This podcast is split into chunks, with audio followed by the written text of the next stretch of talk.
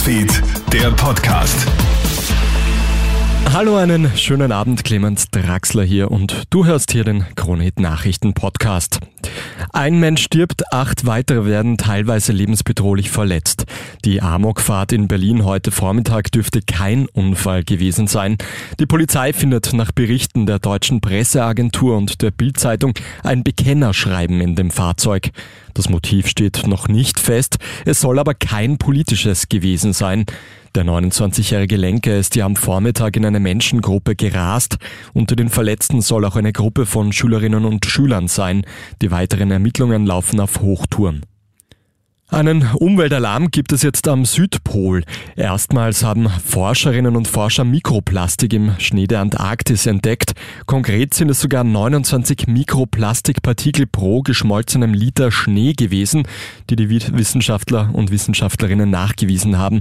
Das ist erschütternd, denn es zeigt, dass das Plastikmüllproblem inzwischen auch die entlegensten Ecken der Welt betrifft.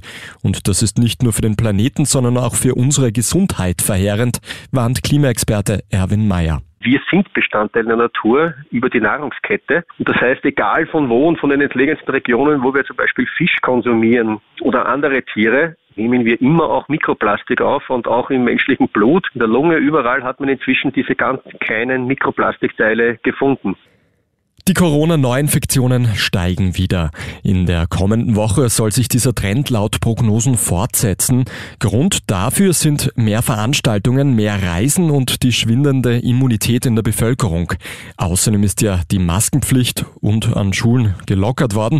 Spitäler rechnen in den kommenden Wochen wieder mit mehr Patientinnen und Patienten. Viele, insbesondere die Tollpatschigen unter uns, kennen es. Man steigt aus dem Taxi und plötzlich ist Handy, Geldbörse oder Schlüssel weg.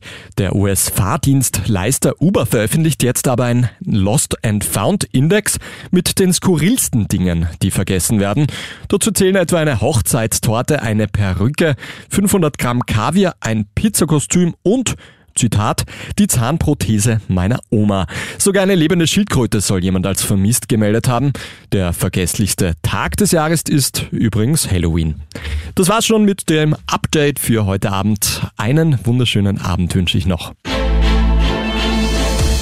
Krone Hits, Newsfeed, der Podcast.